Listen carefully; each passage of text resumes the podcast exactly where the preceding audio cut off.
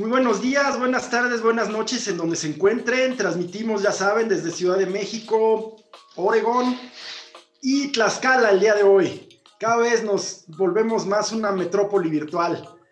¿Cómo andan, Paco, Guast? Qué gusto saludarlos, muy buen día. Pues cada, cada semana tenemos más cosas, ¿no? Cada semana este mundo se vuelve más curioso.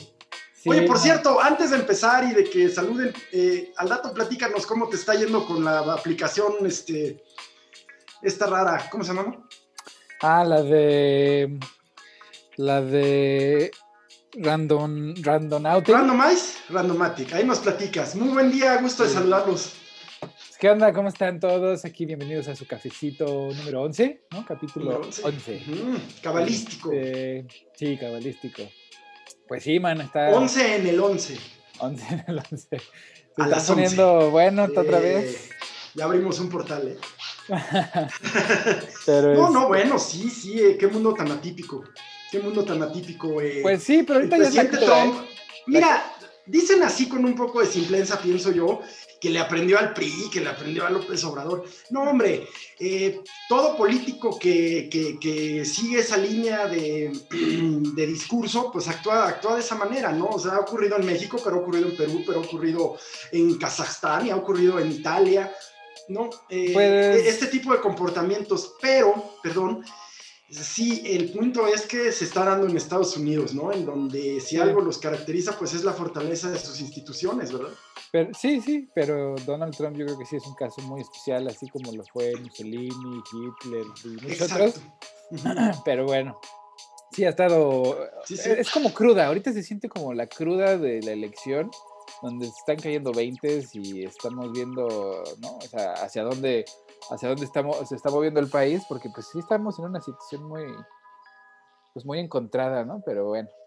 ¿Qué pedo, Paco? ¿Cómo estás? Buen día, eh, bien, pues por acá, eh, pues eh, en realidad pues todo sigue, digo, con, como lo habíamos anticipado, todavía no ha habido pronunciamiento en cuanto a felicitar al virtual ganador de la elección de los Estados Unidos, Joe Biden. Eh, lo que sí, pues, so- sorprendente que se tardaron 10 días de que fue la elección, a, eh, o sea, para decir, pues ya terminamos y 300 tantos contra 200 no sé qué. Eh, finalmente, pues es un tema que, que- que- que atañe y, y- y es parte del respetar eh, la autodeterminación de los pueblos, pero si en México adoptáramos un sistema electoral como el de Estados Unidos, este, habría inestabilidad. Este, o sea, no puedes estar 10 días, en, en México me refiero, no puedes estar 10 días con esa incertidumbre de pues, ¿qué, qué pasó, ¿no? Entonces, este... Pero sabes que aquí, aquí sí es muy, muy, o sea, ha pasado más de una vez por la complejidad, ¿no? O sea, eso no solo el sistema es hiper complejo a propósito, sino que además el país es gigantesco. O sea, ya cuando, o sea, es bien curioso la, la perspectiva que tiene uno como mexicano, donde, eh, pues uno vive rodeado por montañas, ¿no? Sí. Siempre en valles, rodeado por montañas. Tu casa tiene cuatro paredes, este, una, una puerta de entrada, ¿no? Para protegerte del exterior. En Estados Unidos todo es muy grande, así todo se ve vasto, vasto, ¿sabes? los espacios son enormes, ¿no? Está, hay demasiado, demasiado espacio. O sea, a pesar de que hay 300 y feria millones de personas, este, pues uno ve para afuera y hay campo, ¿no? O sea, hay campo cabrón. Entonces esa perspectiva es bien curiosa porque en México se siente como claustrofóbico sin darse cuenta uno, ¿eh? No, no es, no es este, que nos cause un trauma ni nada, sino que la visión es como muy inmediata, ¿no? Todo tiene que ser ya, ahorita, hoy. Y en Estados Unidos a veces, como la guerra civil o como este, la guerra, de la Segunda Guerra Mundial, etcétera, pues, pues en lo que vota la gente desde la guerra, ¿no? En lo que llegan los votos, en lo que los cuentan. Entonces, pues, siempre ha habido así eventos especiales donde, donde, ¿cómo se llama? Pues donde las elecciones, el resultado de las elecciones se retrasa. Eh, este tema de los muertos que votaron, pero por ejemplo el caso de Michigan, ¿no? En donde salen las personas que supuestamente dice Trump que están muertas. Y dice, eh, yo vi una entrevista con una señora y dice, tengo 75 años y escucho mal, pero estoy viva, ¿no? En cambio, sí les puedo platicar que aquí en México sí me han tocado elecciones en donde en el padrón sí aparecía gente muerta, ¿eh? Hace tiempo. Sí, sí, o sea, sí, bueno, ya cada vez menos, la verdad, cada vez es menos. Es que es lo que la gente aquí luego no me cree, o sea, les, les, digo, yo he visto a gente quemar las urnas. Sí, yo también. Sacarlas. ajá, sacarlas y destrozarlas. Yo he, visto, sí, exacto, que el padrón, ¿no? de repente este se murió. He visto cómo se llevan unas de consejos electorales, o sea, sí, sí, o las queman. No, y lo, lo, de, lo, por ejemplo, este tema de los votos eh, por correo de Estados Unidos que tiene... Yo, yo, recuerdo de por ahí mediados de la década de, de, los noventas, alguna vez, este, digo, yo, yo estando en la escuela, eh, en este, teníamos un programa de intercambios en, en la escuela, eh, una maestra de, era de Charlotte, de Charlotte que viene siendo Carolina del Norte, fue, eh, bueno, la, la, la, recibimos en casa y iban a, hacer las, ah, iban, iban, a hacer las elecciones, ¿no? Y como no estaba... ¿Estaba Paco? ¿Estaba guapa? Este, eh, eh, ya, ya, era una señora más, este, grande, pero se ve que, pero, bueno, de joven seguramente fue muy, fue muy guapa.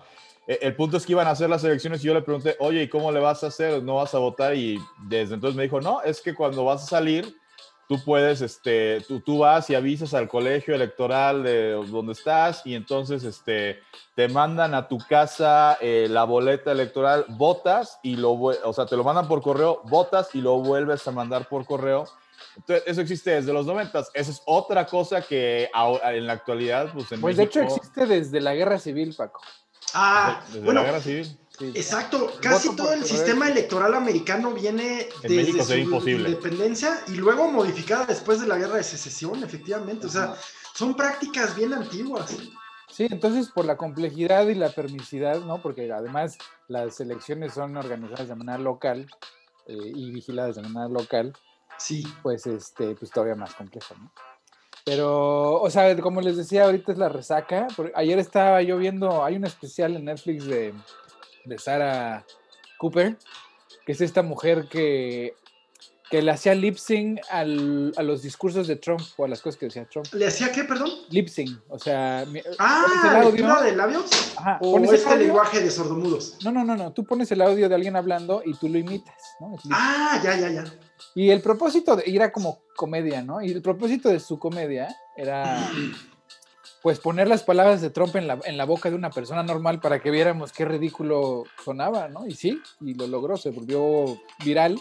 Porque pues, o sea, imagínate las palabras de ese hombre en la boca de una mujer pequeña, güey, pues, se ve muy ridículo, ¿no? o sea, es como esto que hacen con la película de Hitler de la caída que le ponen que Hitler enojado porque perdió la América, Hitler enojado porque Andrés Manuel quitó fideicomisos, ese que le cambian la voz, es muy divertido. Pues no la voz, sino que está ella en, en su casa, ¿no?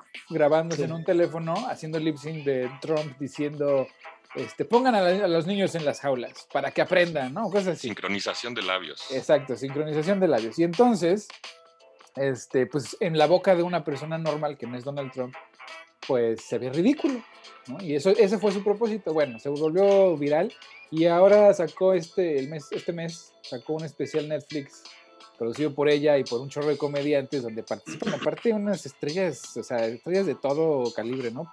Yo luego quiero preguntarle a Paco que los resultados de una elección pues son suma de muchas cosas, ¿no? Pero ¿qué tanto influyó, por ejemplo, este movimiento de los, de los eh, deportistas negros de hincarse a la hora del, del himno, por ejemplo? ¿no? Sí. Pues, eh, digo, eso desde la elección pasada eh, ya estaba este movimiento de, de, hincarse durante el himno que lo empieza Colin Kaepernick, el ex eh, quarterback de los 49ers de San Francisco. y muchos jugadores lo han venido haciendo y también ha permeado a la NBA. ahora se, se, hizo más fuerte lo que pasa es que pues cuando gana Trump, digo, ustedes obviamente saben el, el estándar, eh, digo, digo, saben, eh, digo, conocen el estándar del el status quo o este tema eh, de que mucha gente se identificó con él porque le habló, vaya, dio un discurso en contra del establishment en ese momento, ¿no? ahora, vaya, este tema del racismo en Estados Unidos existía con él y, bueno, uno desde este lado de la frontera diría, pues increíblemente ganó. Ahora, este, que gana Biden, que uno pensaría, pues es normal, ¿no? Que, que le haya ganado al, al racista, eh, clasista, xenófobo de Donald Trump.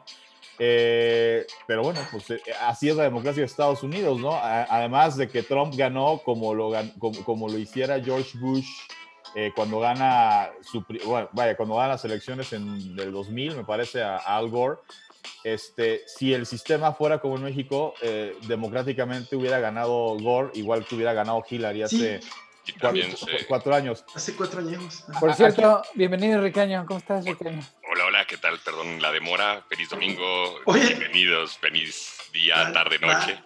Te iba a decir que si también en el hockey, pero fíjate que va a parecer broma, pero ahora que lo pienso, nunca he visto un jugador negro en hockey. No, pues sí, ah, no, sí, sí, los hay, no, no, sí, los hay, no son, no son tantos, eh, vaya, así como en la NBA eh, el talento eh, históricamente, digo, no, es no solamente remontarse a Jordan Magic, a Karim Abdul-Jabbar, este, a Will Chamberlain, sí, el talento en la NBA generalmente es, para jugadores, a jugadores de raza, de, raza negra, ¿no? en el tema... Yo soy ochentero, yo me acuerdo de Lin Swan. Larry Bird. Y, Larry, Bird, este, y, en la actualidad hay jugadores eh, eh, igual eh, blancos que destacan, pero bueno, históricamente carga a que el talento, los jugadores más talentosos son de, son, de raza negra. Puede pasar por un tema... Vaya, no vamos a entrar a un tema de, o sea, que de repente hay gente que sí tiene como que esta cuestión de decir, sí, pues es que los que son de esa raza, los músculos, no, yo creo que yo me voy a ir por un tema de que posiblemente eh, en Estados Unidos hay, hay barrios donde hay, eh, hay canchas, hay canastas de básquetbol y pues creo que eh, Es, más fácil practicarlo y posiblemente muchos de los que lo practican, pues vaya, vienen siendo jugadores de... es, como el fútbol en México, es de calle, ¿no? Sí, Este... Es como el box en México, ¿no? En, el hockey, los eh, jugadores este, con más talento suelen ser los canadienses, los rusos, los checos, o sea... Suecos. Cuestiones geográficas, la neta. Sí, pero bueno, no, porque pues no me dirás que en Michigan no hay gente negra, ¿no? No, pero. Pero como dice Paco, pues ni modo que se pongan a jugar sobre el lago. O hacer bobsled, ¿no? No, y aparte, mira, cuesta mucho dinero comprar ese equipo, ¿no? O sea, no es, es caro, a eso iba. Los equipos son bien caros, sí. Mira, sí, sí, recuerdo que un bastón de hockey lo vi hace, un, hace dos años. Pues sí, sí andaba en sus dos mil dólares, mil quinientos, no sé.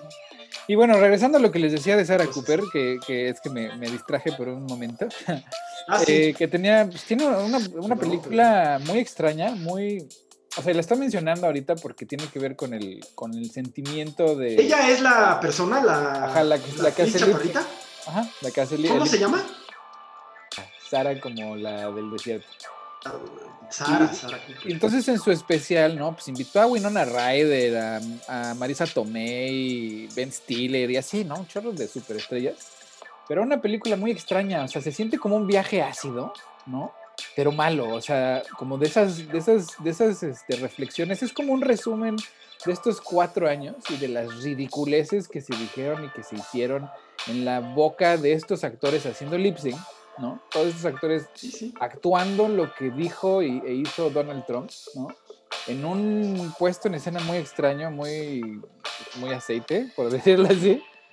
Este, pero que más que ser chistoso, o sea, sí está muy bueno, muy bueno, pero es, es más bien una historia de terror, porque te empiezas a dar cuenta de cómo desde las cintas estas de Open Hollywood tapes, ¿no? Donde estaba oh, Grabbing by the Pussy y I, I, took her like a bitch, ¿no? Esas, esas, esas cintas que sacaron durante la elección del 2016, que no le hicieron ni cosquillas a Trump, desde ese momento hasta así, hasta hace un mes, todas las cosas que dijo Trump en la boca de estos actores famosos, ¿no?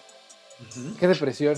O sea, de verdad, este país está, es de terror la gente, o sea, que, el hecho de que hayan votado más de 70 millones de personas por, por Donald Trump es una muy mala señal. Porque, pues quiero decir que hay 70 millones de personas. Más de 70 millones. Más de 70 millones de personas que les parece que el sexismo, el racismo, el clasismo, la violencia, pues está bien, ¿no? No es, no es gran problema. Trump 2024. No creo. No, ya, si no, si no lo meten en la cárcel en, un mes, probablemente sí, pero saliendo de su periodo, lo más probable es que tenga que enfrentar un chorro de, cargos, ¿no? Así que, pues sí, lo, más probable es que no creo que le, toque la, la mandeliña de que lo metan a la cárcel y luego se vuelva a relanzar de presidente. No, no. No, pero, pero la verdad lo importante es lo que dice Héctor. Eh, o sea, piensas, ¿por qué? El número que sea es indistinto. 30, 70, 40. Si fuera México, piensas, ¿cómo 30 millones?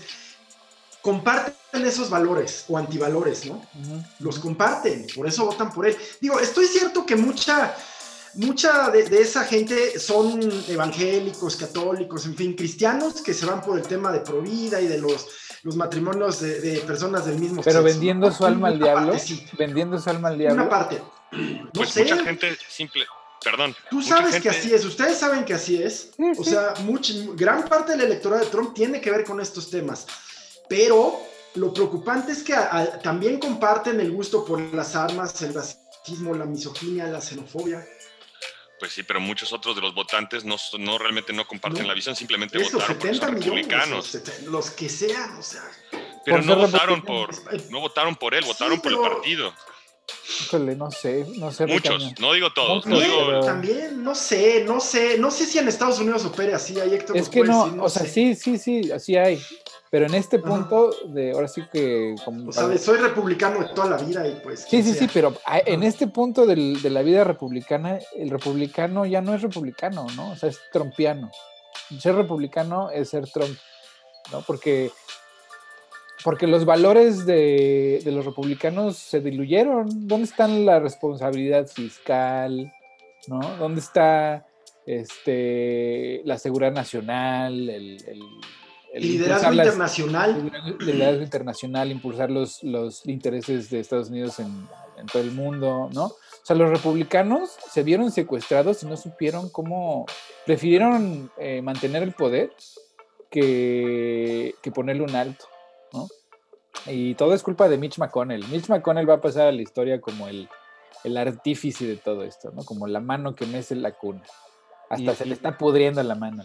Oye, pero y de la misma forma, em, vaya que, que llegó eh, a la presidencia Trump, ahora, eh, vaya, con el tema, o sea, así como los republicanos cerraron filas, a pesar de que durante la pre-campaña nadie lo quería, eh, ahora, eh, digo, no es de extrañar que Fox News, ¿no? Históricamente eh, identificado eh, con el Partido Republicano, pues fue de las cadenas que el día del speech que le cortan, todos menos CNN, aludiendo a que pues, es que está diciendo mentiras el señor y nosotros no les podemos transmitir eso a, ustedes, amables televidentes. Y van a pagar un precio muy caro, muy caro que, es otro debate, digo, uno lo entiende, eh, pero, a ver, bueno, no sé, eh, vaya, si, uno de repente está aquí en México viendo eh, el, canal del Congreso y de repente sube a hablar este, un diputado de,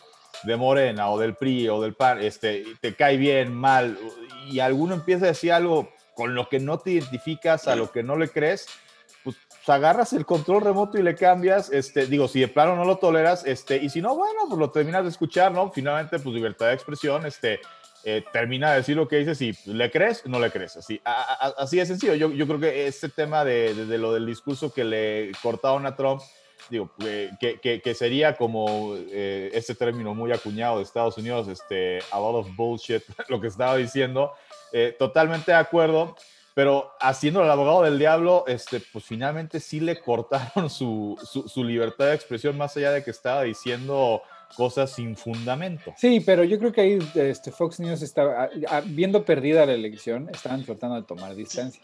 No les funcionó en el sentido en que inmediatamente salió Trump a decir que iba a, sabotear a Fox News, que iba a abrir eh, Trump News. Este, ya estaba en pláticas con un canal que se llama OAN, una cosa que es de extrema derecha, super patito. Y entonces inmediatamente Fox News, así como que dijeron, no, espérate, todavía, todavía no, este, no ha perdido la fuerza que, que, trae, ¿no? Entonces, inmediatamente salió Laura Ingram y Tucker Carlson y Hannity a decir que la elección había sido robada, que todavía estaba por verse quién era el, ganador y toda esta retórica otra vez este, tratando de impulsar la, la, agenda de Trump. ¿Por qué? Porque les, les dio terror que todos, todos sus, sus este, escuchas y todos sus televidentes, pues ya no son suyos, son de Trump. ¿Los de Fox? Sí, ya no son, ya no son, ya no son este, fanáticos de Fox, son fanáticos. Entiendo. Sí, es decir, como dice Paco, Fox era republicana, ¿no? Como la jornada de izquierda, así. Pero efectivamente ahora eh, la jornada sigue siendo izquierda, pero la jornada no es, eh, no es presidencialista, no es pejista. Pero el caso de Fox, efectivamente, o sea, siempre fue un canal conservador en su postura, en su discurso, todo. Y siempre, siempre se volvió los voceros de Trump. La, propaganda, porque ellos nunca, nunca, nunca han pretendido ser un canal de noticias, o sea, están enlistados como ah. entretenimiento. ¿De verdad? Pero tienen una barra grande, ¿no? De, sí, pero, pero digamos, CNN está listado como noticias. Ah. ¿No? Reuters, la AP, Noticias. Fox News es entretenimiento. ¿no? Hasta hubo un, juicio en donde demandaron a Tucker Carlson por andar diciendo mentiras y la defensa de los abogados de Tucker Carlson fue que quien, quien, quien sea tan estúpido como para creerle, ¿no? Que a, Tucker Carlson, pues no merece, no merece justicia porque pues obviamente Tucker Carlson está exagerando y es nada más un show de entretenimiento, ¿no? Entonces, eh, ellos son propaganda y se, vieron también secuestrados por Trump y ahora que se quisieron zafar, pues tenga, ¿no? Porque este, esta bronca de Trump no, no accediendo a conceder no va a parar hasta las elecciones en Georgia de los, de los senadores, porque si pierden esas dos elecciones en Georgia, los republicanos pierden, eh, eh, tendrían 50-50 en el Senado y ahí el tiebreaker, ¿no? El que viene al desempate, pues es el vicepresidente, que en este caso sería Kamala Harris. Entonces ahí tendría ya mayoría los demócratas. Entonces los republicanos dependen, ¿no? Su existencia depende de que, de que ganen esas dos elecciones en enero. Y entonces hasta, hasta entonces van a seguir con esta retórica. Y a ver qué destruyen. Oye, ¿cuándo son esas elecciones extraordinarias de Georgia?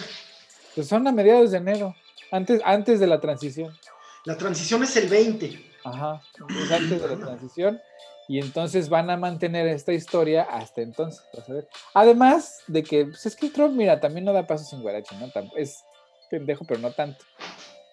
Este, pues mientras esté el escándalo, la gente le sigue donando para pagar las cuentas de los abogados, ¿no? Pero ahí en el disclosure de cuando tú donas, hay una letra pequeña que dice que la mitad de lo que tú donas se va a ir a pagar la deuda de Donald Trump. Y la otra mitad es para pagar los gastos legales de, las demás. No manches. Esa sí nos estás dando la primicia. Nos estás dando la primicia, ¿eh? A mí se me ocurre que también está eh, haciendo un colchón político, ¿no? Eh, que cuando ya lleguen las investigaciones judiciales, cuando la IRS le caiga y le busquen toda esta deuda de impuestos que trae, él puede martirizarse en el discurso de esto es una persecución política, soy el presidente legítimo, ¿no? ya se empezara. Pues.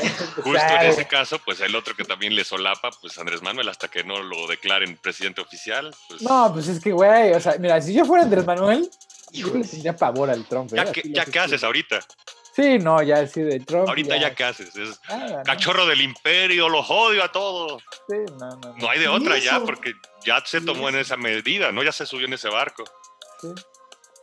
Pero no sé, no, no, no parece, la verdad es que la negativa del presidente a reconocer a, Biden como presidente electo no parece un tema ideológico, parece un tema pragmático de, alianza con Trump, no es un tema ideológico. Eh, de pues veras es, y, perdóname mi wasp, le voy a dar un raspón a los Chairos, pero, pero es increíble ver Chairos defendiendo a Trump. O sea. Sí, no, bueno, eso, eso tiene madre, no tiene madre, güey. No, no, no, sí, no, no. O sea, y conocemos a un par, ¿eh? Así que sí. El Atolini, el Hernán. Eh, Sí, no, no, defendiendo no, a Trump, no, a ver. Es una estupidez. O sea, mira, lo que pasa es que, o sea, efectivamente, Trump ha sido muy bueno con México, pero no por no por bondad o no, sino por falta de pinche habilidad, ¿no? O sea, para Trump era más sencillo eh, que, Andrés Manuel, ¿no? Mantuviera las cosas calladas, sin hacer mucho, mucho ruido, ¿no? Que, que pelearse con él, ¿no? Y este, y bajo de esa, de esa lógica, pues Andrés Manuel, pues contento, porque pues ahora sí puedes hacer lo que quieras, que los gringos te estén chingando, ¿no? Como niño chiquito. Digo, eh, eh, eh, eso o la, o la otra es porque, digo, sí han habido varios momentos, este, digo, antes de que se cerrara el tema del, de- del nuevo, eh, de- del nuevo TEMEC y esta cuestión de que sin que oficialmente sea así, pero así es México y a su vez México lo habló con Guatemala y El Salvador, pero principalmente Guatemala, pues ya fungen como tercer país seguro, o sea, para que para contener el tema de las caravanas eh, de migrantes, este, que su objetivo primordial es llegar a los Estados Unidos. Eh, hubo muchos momentos que hubo de- declaraciones este, hostiles a, a lo bully, este, como le gustan a Donald Trump. Y aquí este, el presidente no, no se enganchó, eh, incluso esta vez llegó a decir, es estrategia política, bla, bla, bla. Yo creo que eso también ayudó. Eh, digo, durante la campaña se dicen muchas cosas. Aquí en México, eh, pues según eh, Ricardo Anaya, según eh, el Bronco y el propio José Antonio Mid, había que tener una actitud, este, sobre todo era Anaya el que, el, que más lo decía de- este, abiertamente, de que había que plantarse a Donald Trump y decirle, tú no me vas a venir a decir. La verdad, digo, con todo respeto para Anaya o para los otros candidatos que hayan sido críticos de esa postura eh, del, del hoy presidente de México, ¿Cómo te le vas a poner este, de Sansón a las patadas a un país que con un botoncito va, llega un dron volando a Palacio Nacional, te bombardea y se acabó? eh, Este, Sí, sí. O sea, así te da un golpe de Estado, te así te podría dar un golpe de Estados Unidos si quisiera. Claro, no, y lo han hecho, y lo han hecho. En Chile lo hicieron. Yo creo que ahora más bien te aprietan con este tema que Trump utilizó, el tema aranceles, el tema migratorio. ¿no? Sí, no, y por ahí no, es- o sea, la verdad, siendo muy honestos, Sí, sí. eh, a México, Estados Unidos tiene agarrados por los huevos. Este, no hay mucha opción, no, no, hay, no hay a dónde moverse, porque siendo que Estados Unidos es el principal cliente de México, pues Ujú. imagínate la cantidad de gente que depende de, de todo ese ingreso, ¿no? Además de las remesas, que pues si te amenazan con que van a taxear las remesas, que es el uno de los mayores ingresos del país, pues imagínate, pues tú calladito, cooperas, le dices a los del sur, ¿sabes qué? Este, vamos a esperar a que pase la tormenta con ese señor y vamos a cooperar, luego cooperando y ya luego vemos qué pedo, ¿no? Y se me hace muy prudente, la verdad. Yo sí creo que es inadecuada, que no, no hay un, un buen cálculo político en esta. Es decir, la alianza quizás, quizás hasta la semana pasada, fíjate, los primeros cinco días, pero ya ahorita, ya, ya en, en verdad el mensaje que se está mandando es de, de me caes mal, de, de no me interesa hablar Ah, contigo, tú no dices de que no le ha hablado a, a Biden Ajá, sí. ¿O de qué- ¿A qué se referían? ¿De qué hablan? de la estrategia de, de quedarse callado de Andrés Manuel, de no hacer ruido y, Pues es lo mismo. y copelando. Pues sí, no, a mí se me hace que, pues mira, y no es el único, ¿eh? Que no le ha hablado. Hay muchos que han hablado, porque además, mira, hay otra bronca todavía más grande, ¿no? Bueno, no más grande, sino mismo tema, diferente. Como no ha habido un ah, equipo de transición, o sea, hay un documento que un oficial tiene que firmar para que entonces se pueda dar la transición, el equipo de Biden hable con el equipo de Trump para, pues, para ponerse de acuerdo, ¿no? Y hasta que no firmen ese papel, no puede, no puede suceder. Tenía que haber sucedido ya, güey, la semana pasada. Y este, esta señora no lo ha firmado por órdenes de Trump. Ahora, las llamadas de los presidentes de- para felicitar a Biden oficialmente se tienen que dar a través de esa oficina, ¿no? Y esa oficina, pues les dijo, pues graben su mensaje, muchas gracias, ahí luego se lo entregamos al señor, sigan, ¿no? Entonces, realmente otros presidentes han tenido que llamar a senadores o a diputados para decirle, oye, ¿le puedes decir al presidente electo Biden que felicidades de mi parte? O sea, además de, a veces que Andrés Manuel no le ha hablado, pues no es el único y además, este, pues no sé, está como muy, muy complicado, ¿no? O sea, le hablas a quién, a quién, a la oficina de la presidencia. No, pues a él, a su celular. Lo buscas. Simplemente, si tienes el interés, lo buscas. Es un error simplemente el no hacerlo. Sí, sí, sí, es que eh, Biden es un hombre de formas. Es, es, un antiguo demócrata, es un político de antes. Y esos pequeños gestos tienen mucha trascendencia. Entiendo, no nos van a invadir, no nos van a cerrar, pero sí creo que van a empezar a apretar con temas que trae Biden, el tema de energías renovables, el tema de... Es que bueno, la neta, ¿no? Está bien, además. ¿eh? Sí. Y además el cambio en México siempre se da o viene empujado de fuera, ¿no? A cada rato nos, hacemos patas y de, pues ya la, década que entra, que, que venga, que lo haga, ¿no? Y ya llegan a decir, no, lo haces ahorita. Sí, sí. ahorita, ahorita. Pues, díjole, la verdad es que sí es todo un tema lo, la política mexicana con la de Estados Unidos y pues a ver que, cómo termina por, por, encajar y quién se disculpa con quién, ¿no? Pues sí. Oigan, pero pues ya llegamos otra vez al medio tiempo.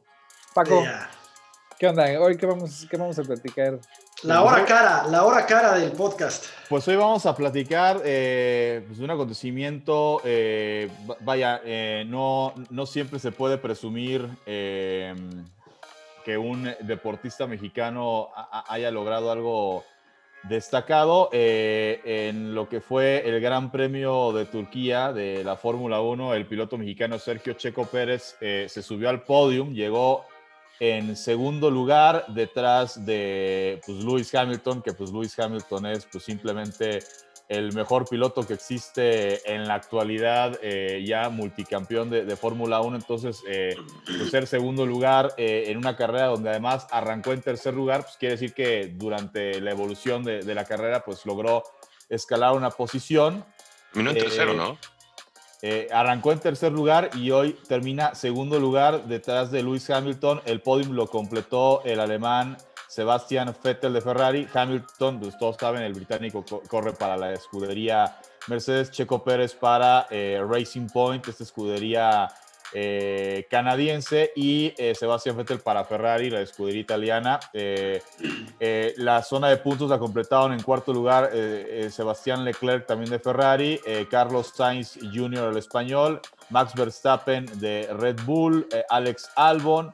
Lando Norris en octavo, Lance Stroll, el coequipero de Checo Pérez e hijo del dueño del equipo para el que todavía corre el mexicano, quedó en noveno, eh, había arrancado en primer lugar el canadiense y en décimo lugar el australiano Daniel Ricciardo. Esto eh, que, marca eh, que en lo que son los standings de la temporada en el campeonato de pilotos, Sergio Checo Pérez se ubica en cuarto lugar del campeonato de pilotos. En primer lugar, por eh, muy lejos, es Lewis Hamilton con 307 puntos. Le, sigue su coequipero, el finlandés Valtteri Bottas con 197. En tercero, el holandés Max Verstappen con 170. Y Checo Pérez está en cuarto con, con, 100 puntos, eh, que del cuarto para abajo está un poco más pareja la cosa en la cosecha de puntos. Eh, vaya, aquí Checo está peleando por un resultado histórico en su carrera como piloto de Fórmula 1. Se ha mantenido generalmente desde su debut siempre en el top 10 eh, de una temporada, pero eh, difícilmente se ha metido en un top 5. Entonces, pues es una temporada que pinta para ser histórica para el piloto tapatío.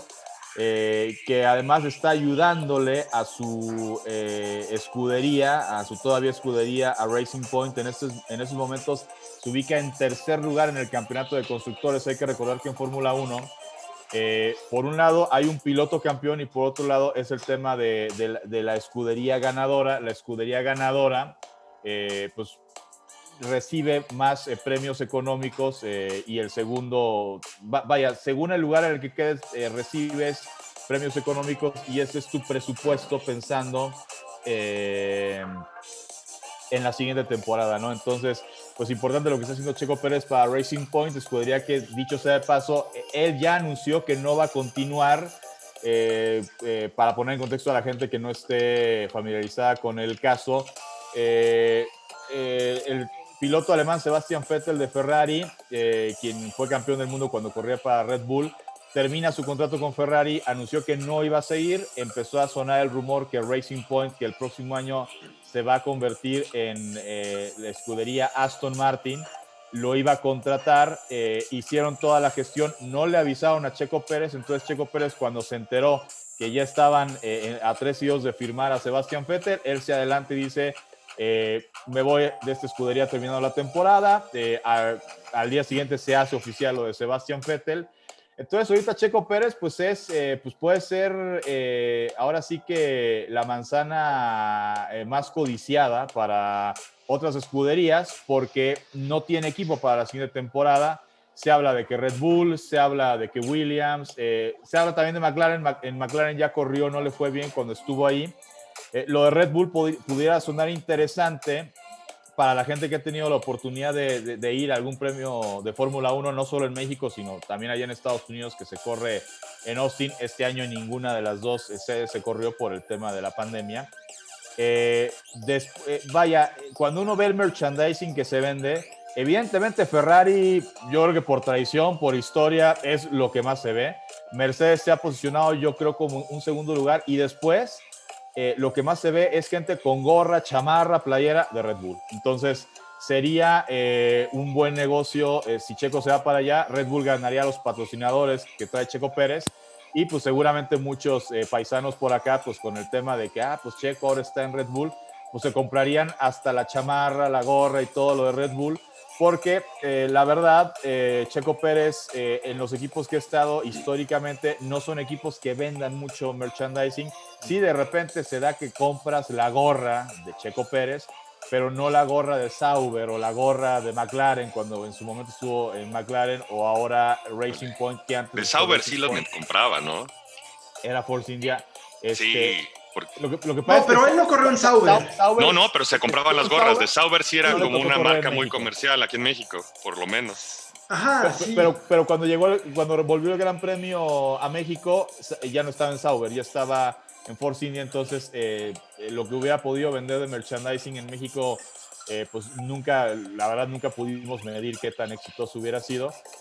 Entonces, pues haciéndolo bien el, piloto mexicano, que pues, este, pues, de algún modo como dando cachetada con guante blanco, porque además él es el mejor de los dos pilotos que tienen. Lo que pasa es que el otro piloto de Racing Point es el hijo del dueño, entonces... Este, Ahí está el pequeño... Que no es mal, ojo, que no es mal piloto Lance Stroll, pero bueno, Checo es el que más puntos le ha dado al equipo esta temporada y sin embargo es al que, pues, eh, sin, sin avisarle, eh, decidieron eh, cortarlo. Él se enteró, evidentemente, y pues decidió él, el primero, o sea, ahora sí como si fuera una relación, antes de que me cortes, yo te corto a ti. Pero ¿por qué lo, o sea, pero, ¿y por qué así de groseros o qué? ¿Por qué lo maltrata? Pues porque considera eh, Racing Point que Sebastian Vettel, que fue campeón del mundo cuando corría para la escudería de Red Bull, pues consideran que es mejor piloto que Checo Pérez, que eso se podría debatir.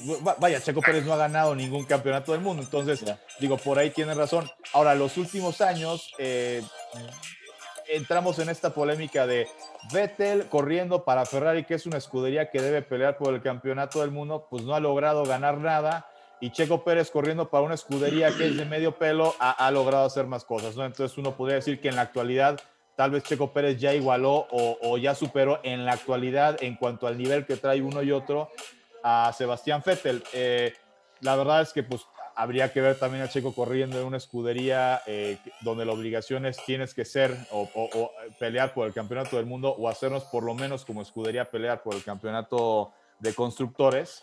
Eh, Habría que ver a Checo Pérez ahí. Checo Pérez, la realidad es que se ha destacado como buen piloto, pero eh, lo ha hecho con escuderías donde lo que ganes, eh, pues es bueno, ¿no? Entonces, lo de Red Bull también sería interesante porque con Red Bull en teoría estaría para pelear eh, por mejores puestos en el campeonato, tanto de pilotos como también pelear por mejores puestos como escudería donde también hay que decirlo, en los últimos años Mercedes eh, roba en, Fórmula 1 y no digo roba de, o sea, de que lo estén haciendo ilegalmente, o sea, simplemente es la mejor escudería de los últimos años. No, y piloto también.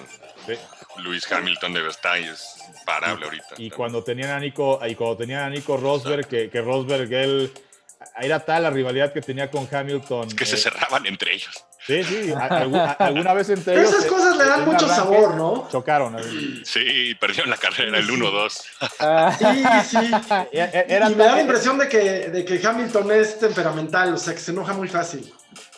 Sí, no, y Rosberg era, era tal la presión que tenía este, de competir con Lewis Hamilton que el año en que Rosberg, ahora sí el título es para mí, dijo, me retiro del automovilismo. Es joven, siempre se habla de que tal vez lo convenzan de volver, eh, pero bueno, la, verdad es que te digo, también un, extraordinario piloto, este, y después de eso, pues Mercedes se fue por Valtteri Bottas, que Valtteri Bottas no ha tenido ningún problema con jugarla de escudero de Lewis Hamilton. El tema con Rosberg es que los dos eran competitivos, los dos querían ganar, eh, y sí, hubo, hubo carreras donde el problema fue que oigan, pues está bien que entre ustedes se quieran ganar, nada más no se choquen, porque pues a mí Mercedes me cuesta, este, porque pues me quedo sin, es negocio, ¿no? No es, pero yo creo que la propia fórmula promueve estas rivalidades, ¿no? Son, o sea, hay legendarias, la de Nicky Lauda y no recuerdo el, el era, era Nicky Lauda con, con, James Hunt, que, que hace, está la película esta. Ah, James Hunt.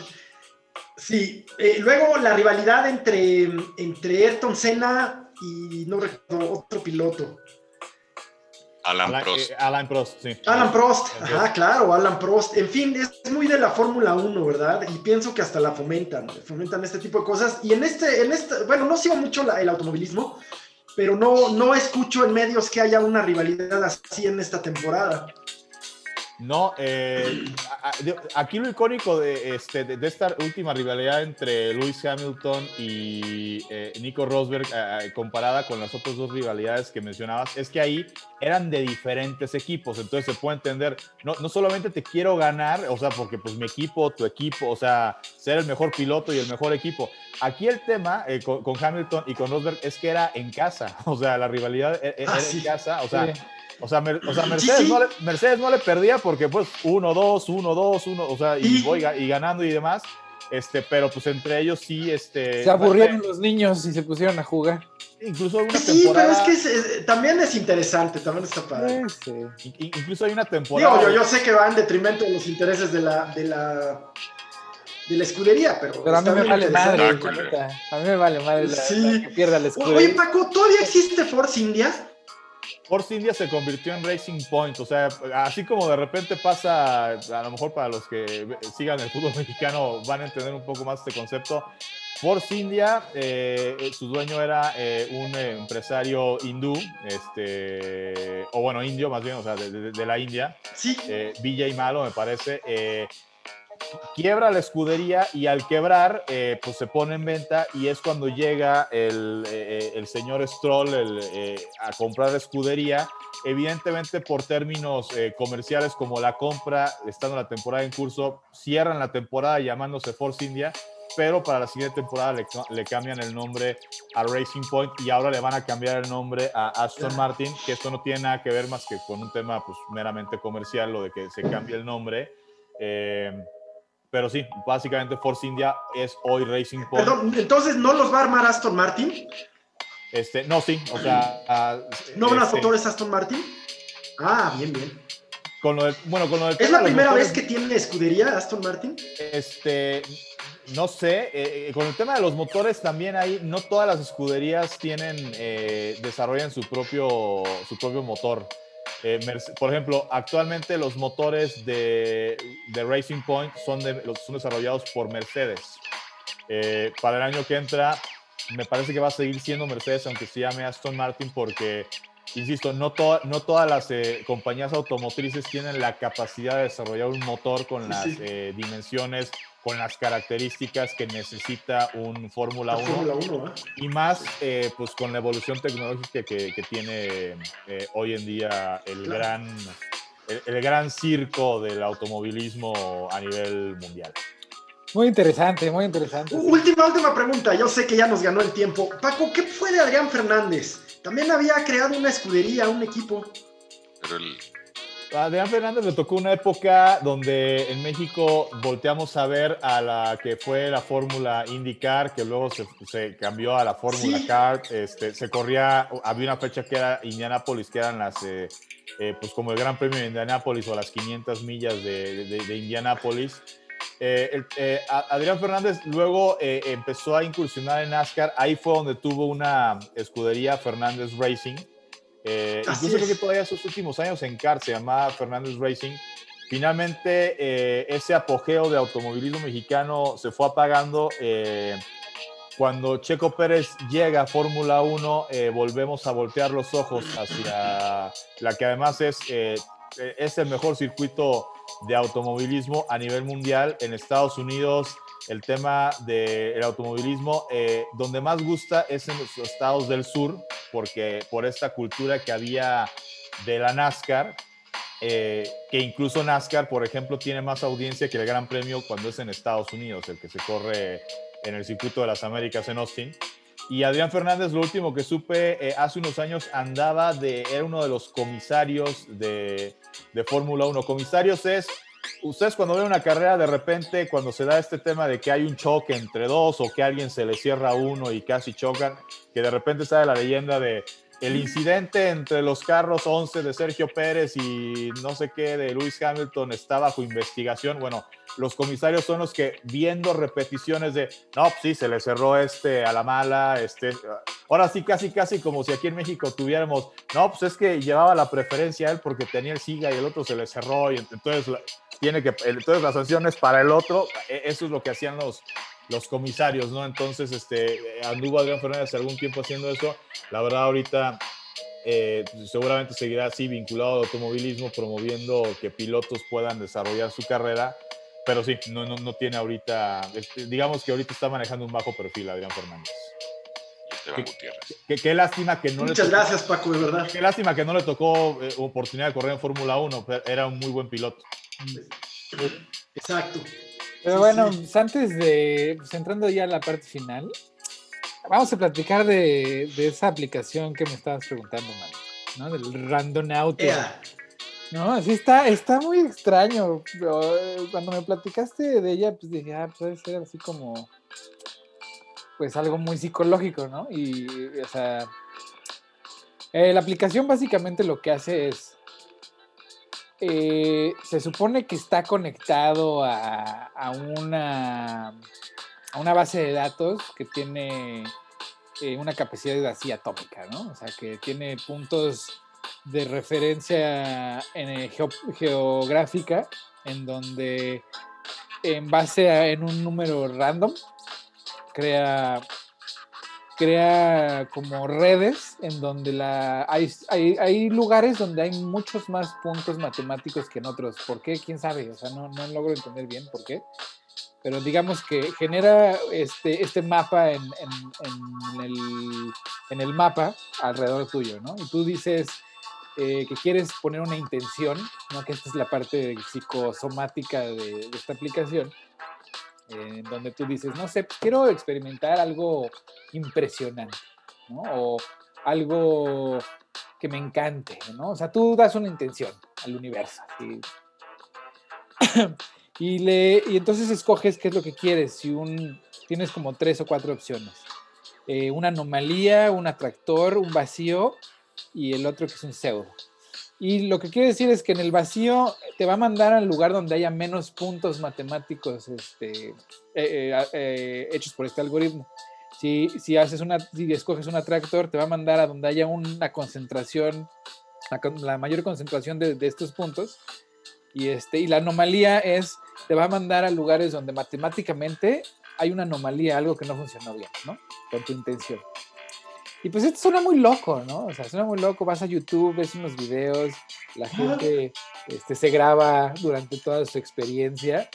Y pues cuando uno ve el video, pues, pues este, raya así en lo, pues en lo psicosomático y dices, ay, pues se, lo están imaginando, ¿no? O sea, están haciendo conclusiones este, de las intenciones que ellos dan al universo y este, al lugar donde, a donde llegan.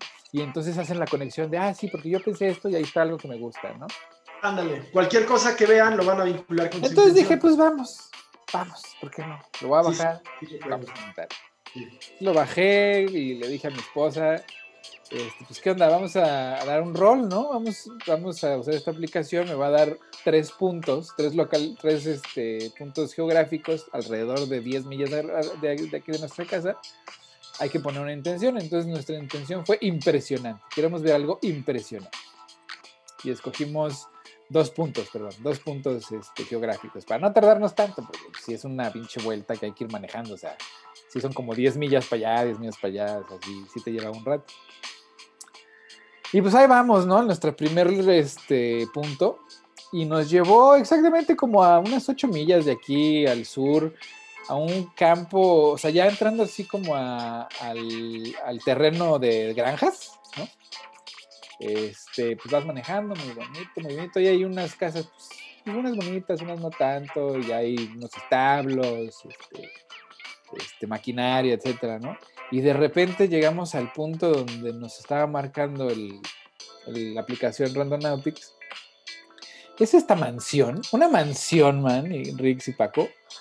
Así, de esas que dices, órale, ¿y esto dónde? Pues, ¿Por está escondido aquí, no? Así, un, no es una mansión, era un estate. Palacio. Ajá, un estate, así, establos, así, establos de lujo, además. Este, la casa así gigante, de esas que tienen como hileras de ventanas, Impresionante, ¿no? Una, una propiedad impresionante. Dijimos, órale, no, pues sí, está impresionante, ¿no? bueno, vamos a la segunda, al segundo punto geográfico. Y bueno, pues ahí vamos manejando y vamos cortando por la ciudad. Ahora sí, de repente entramos a la ciudad, a Portland.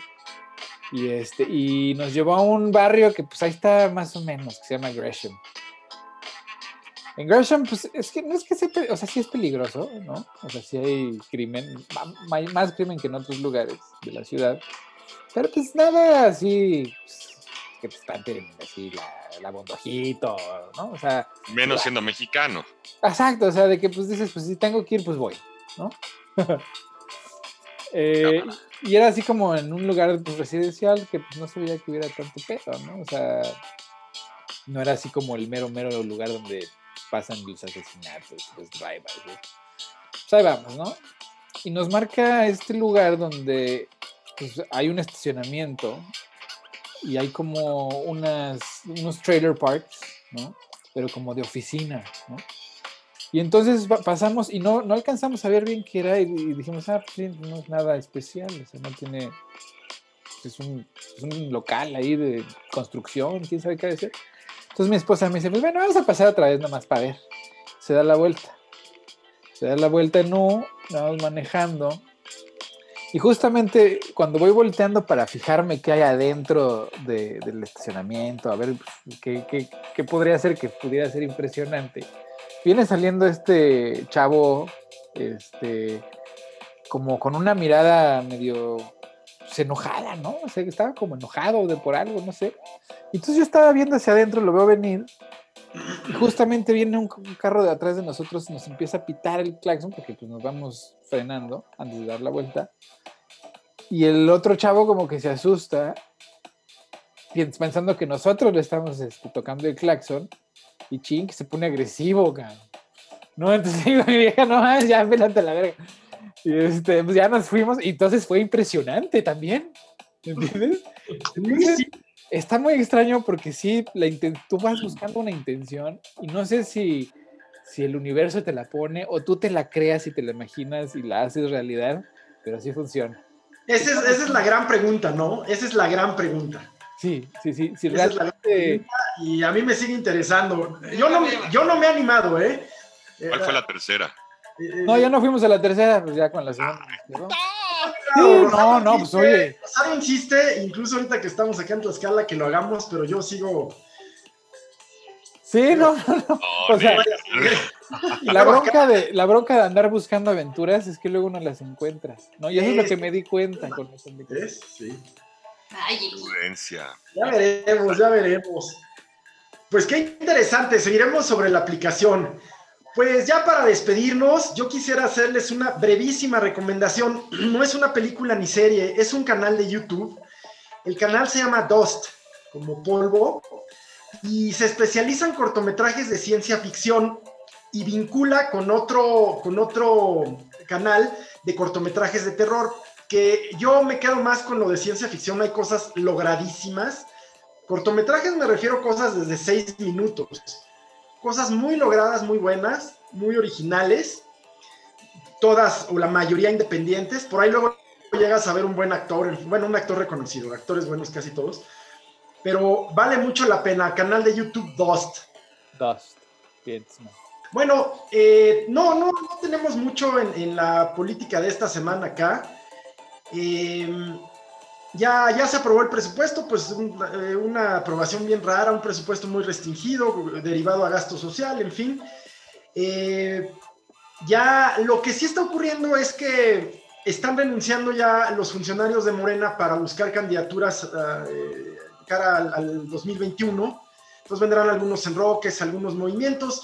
Se aprobó el jueves en el Senado la legislación sobre cannabis, una legislación que sorprende a todo el mundo porque la verdad es que es una legislación liberal, es una legislación que además se enfocó en el tema lúdico, en el tema recreativo, dejó de lado el tema de, cáñamo y pues bueno, llama mucho la atención. Eh, eh, eh, pues es parte de, la, de, la, agenda de... Va, va, para adelante, ¿no? Qué bueno, qué bueno, porque ya es hora de que a la hierbita esa le hagan la hagan del uso cotidiano de todos ustedes, ¿eh? Así como aquí. Pues ya es que la legalicen. Está bien. aquí estamos allá, pero ah, aquí estamos así, pero ¿qué tal en Oregon? Ahí sí ya de todo. Ya hasta el hongo le puedes meter, ¿no, María? de manera terapéutica. No, no, no. A ver, ah, eso es, algo que quería, aclarar desde la, la, semana pasada. La, hicieron la. No legalizaron todas las drogas, despenalizaron todas las drogas que, pues a mí me, parece que es muy... la neta. Los hongos sí, los hongos terapéuticos, esos sí los legalizaron. Ve nomás la sonrisa del bueno, y, entendiendo que eh, pues, es un pequeño eh, eslabón dentro de la cadena de, que lleva a la cuestión de, del crimen organizado, pero eh, insisto, pues, por algo se empieza, ¿no? Pues el hecho de que la marihuana se vuelva ya eh, legal, su uso recreativo, medicinal, etcétera, pues bueno, le quitas eh, una, eh, le quitas un producto a los que se dedican a, ilegalmente vender todo esto. y bueno, pues, yo finalmente, pues los grandes cambios empiezan pues por, pasos pequeños, ¿no? Entonces, este, ojalá que, que termine con, la aprobación del uso eh, lúdico, medicinal y todos los usos que se puedan emanar del cannabis. Claro, ¿no? Y es más, yo, yo creo que la próxima semana deberíamos de dedicarle el podcast al, al, cannabis, a la, legalización, la legalización del cannabis, este, la experiencia en los estados donde se ha legalizado en Estados Unidos. Uruguay. ¿Y cómo ha sido el tránsito aquí en México? ¿No? También... Eh, cómo pasó. Primero se quería regularizar la parte industrial, eh, la parte médica y terminamos en la regulación lúdica. Y bueno, tú, Rix, ¿qué, nos vas a ¿tú qué nos vas a recomendar ahora? Pues, miren, yo tuve una película muy buena que se llama eh, Human, que es una película donde hay una mezcla entre imágenes de gente de diferentes países con música de ese tipo de lugares, pero algo como solamente instrumental. Y entre la mezcla de, mezcla de imágenes y la mezcla de sonidos, la película pues podría resultar tal vez hasta decir platicada, hasta aburrida, ¿no? Human Experience es este, de music, eh, pues es este como intento de, proyectar cómo es toda la, sociedad en su música o en su percepción de, del sonido eh, armónico. ¿Cómo se llama? ¿Cómo se llama? Human. Eh, extended version hay una y es Human. ¿Cómo se llama? ¿Human como humano? Sí. Así es. La pueden encontrar en YouTube. Y este y también este, teníamos recomendación de otra película muy buena que había visto que se llama eh, A Flies Over the Cuckoo eh, también hay un libro eh, muy, muy bueno, Atrapado sin salida con Jack Nicholson. súper, súper recomendable. es un tipo que es un delincuente menor en Estados Unidos, en una cárcel, pero él se, se, manifiesta y su abogado le le lleva el juicio hacia que sea como declarado como loco, ¿no? Como una persona más bien desequilibrada mental y lo llevan hacia un manicomio para sacarlo de la cárcel. Eh, pues ahí, la verdad, esta persona no está, pues, tan, tan loca, ¿no? Si está como muy desenfrenado y como sin límites. Y empieza como a tener una vida muy destrampada dentro del, del, del manicomio o bueno, del sanatorio mental, para no sonar así agresivo ni ofensivo, eh, de la institución mental, y empieza a llevar a los, a los enfermos mentales hacia comportamientos súper desenfrenados y destrampados, empieza a hacer que un tipo que no hablaba que hable, pero no por sanarlos, sino por volverse desenfrenados y, y parranderos, ¿no? Hasta que, bueno, lo, le hacen ahí enojar a la enfermera que es como la lideresa del hogar y empiezan a pasar cosas así tremendas. Un librazo, una peliculaza o un súper buen audiolibro que pueden escuchar también en YouTube o en cualquiera de las bastantes plataformas como Amazon Prime, lo pueden encontrar, aunque eh, también está por pago de HBO. Eh, en, la, en la luna, bueno, en el cielo que podemos ver esta semana. Eh, vamos a tener, eh, ayer tuvimos que fue sábado 14, luna nueva, así que pues ojalá lo hubieran podido ver o, no ver, porque pues es cuando no hay luna en el cielo, cuando la luna está completamente a oscuras. Estaba bien eh, pinche nublado, güey. Y bueno, en Portland, en México estaba totalmente despejado y con un cielo pues totalmente abierto. Este, Portland, híjole, siempre llueve, o sea que no creo que sea raro. Este, eh, vamos a tener el día jueves 17 otra lluvia de estrellas. Eh, tuvimos una la semana pasada, se va a repetir. Eh, esta se va a ver a las 5.24 de la mañana, si te paras a las 4 o 5 de la mañana, que es el caso de muchos de, bueno, un par de aquí de los presentes en el chat. Entonces, tal vez se puedan asomar un ratito y se pone de nuevo una chamarra, un gorrito y ver la lluvia de estrellas el jueves a las 5.24 de la mañana. Y para el sábado, la luna debería estar entrando a cuarto creciente. Bien. Eso es todo. Eso es todo, Rix. Oye, ¿y tú, Paquito, cómo, cómo ves? ¿Qué nos vas a recomendar ahora?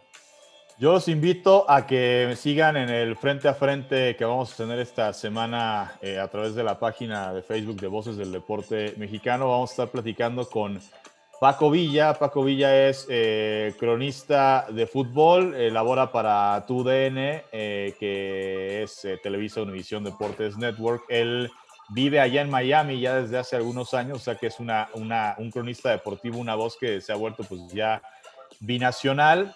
Eh, y bueno, es uno de los reconocidos en la categoría Voces de hoy, eh, de la tercera generación de Voces del Deporte Mexicano. Vamos a estar platicando con él el próximo miércoles a las 6 de la tarde, tiempo del centro de México, hora centro para Estados Unidos. Eh, él, por ejemplo, que vive en Miami, será a sus 7 de la noche, ¿no? Para la hora eh, del Atlántico, creo que es como se le dice, eh, o hora del Golfo, no sé, creo que es el horario correcto. Eh, y bueno, pues en, los que nos vean en, en, California, en Oregon, a las 4 de la tarde. Bien, muy bien. Pues yo les quiero recomendar así de voladísima. Ayer estaba, o sea, me quedé picadísimo viendo la última temporada de American Horror Story. Qué buena está, o sea, es así como una es como en, ese, en esa ola de añoranza por los ochentas, ¿no? Eh, trajeron a, todos los asesinos seriales de los ochentas, a, Rodríguez, a Jingles, y así a varios, ¿no? Y los juntaron en, una, en, una, en un escenario de un campamento de verano de terror, ¿no? y fantasmas. No, no, no, o sea, ya le echaron de todo, así de todo, fantasmas, asesinos, el diablo, ¿no? O sea, ya, ya, ya, yo creo que, no sé si sea la última temporada, pero le están echando todo, ¿no? Está muy interesante, personajes icónicos como, este, ya saben. No, no, no, ojalá, no, no, no, de, lo, de las víctimas, de las víctimas, ¿no? La virginal, este, la loca, que es la asesina de, de veras. el loco religioso. No, no, no, no hay rojo religioso. Hay el, el que se cree así súper pornstar, ¿no? Que es así súper galán, pito grande, ¿no? Y literal, literal, o sea, el personaje trae unos shorts, ¿no? Unos shorts que se le ve así un pistache así enorme, ¿no? Así que ¿qué es eso, güey? Pero, o sea, entre chusco y que sí da miedo y que se ve que se están divirtiendo un chorro o que se divirtieron un chorro produciendo la serie, véanla, está, está muy entretenida, la verdad. Este, y bueno, y del, de la tragedia política de, del, del, 2020, que no se puede poner más raro. bueno, no, ya no quiero decir que no se puede poner más raro porque se va a poner más raro. sí, ya ni digas. Sí, no, no, no, bueno. Está que estar pendiente de lo que diga el presidente, a ver si por fin lo convencen de que ya hagan las paces y que se baje por las buenas, pero a mí sí me hace que lo van a tener que sacar, pues como dice Lozano, ¿no? Que quiere sacar el peje por los pies por delante, ¿no? no, no, no.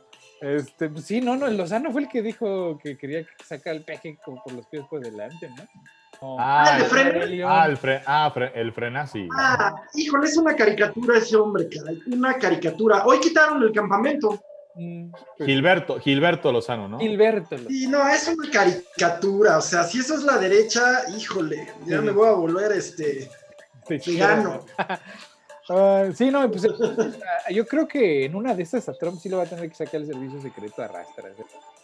Porque, o sea, bueno, no sé. Imagínate, o sea, lo va a sacar el servicio secreto que al mismo tiempo lo va a tener que seguir cuidando de por vida. Es que, es que sí, está muy, muy, o sea, te digo. Está raro, sí. El 2020 se puede poner más raro. O, háblenle a los Men in Black para que lo manden de regreso. El 2020 se puede poner más raro. A su planeta natal. ¿Cómo, ¿Cómo, se llamaba el planeta de en la guía del viajero intergaláctico de los burócratas? ¿Cómo se llamaba? Ese eh, planeta, los... El planeta Bogón. Bueno, ellos se Bogón, sí. Bogón, pues Trump es un Bogón. Bogósfera. Sí, sí, sí. Bogósfera. Pero bueno, pues ahora sí que otra vez que, gusto que estén con nosotros. Compártanos, recomiéndenos con todos este, sus amigos, seres queridos y no tan queridos también, ¿no? No sean gachos. No, no es cierto. Muchas gracias por escucharnos. Hasta luego. Bye. Chao. Gracias. Un abrazo a todos. Semana.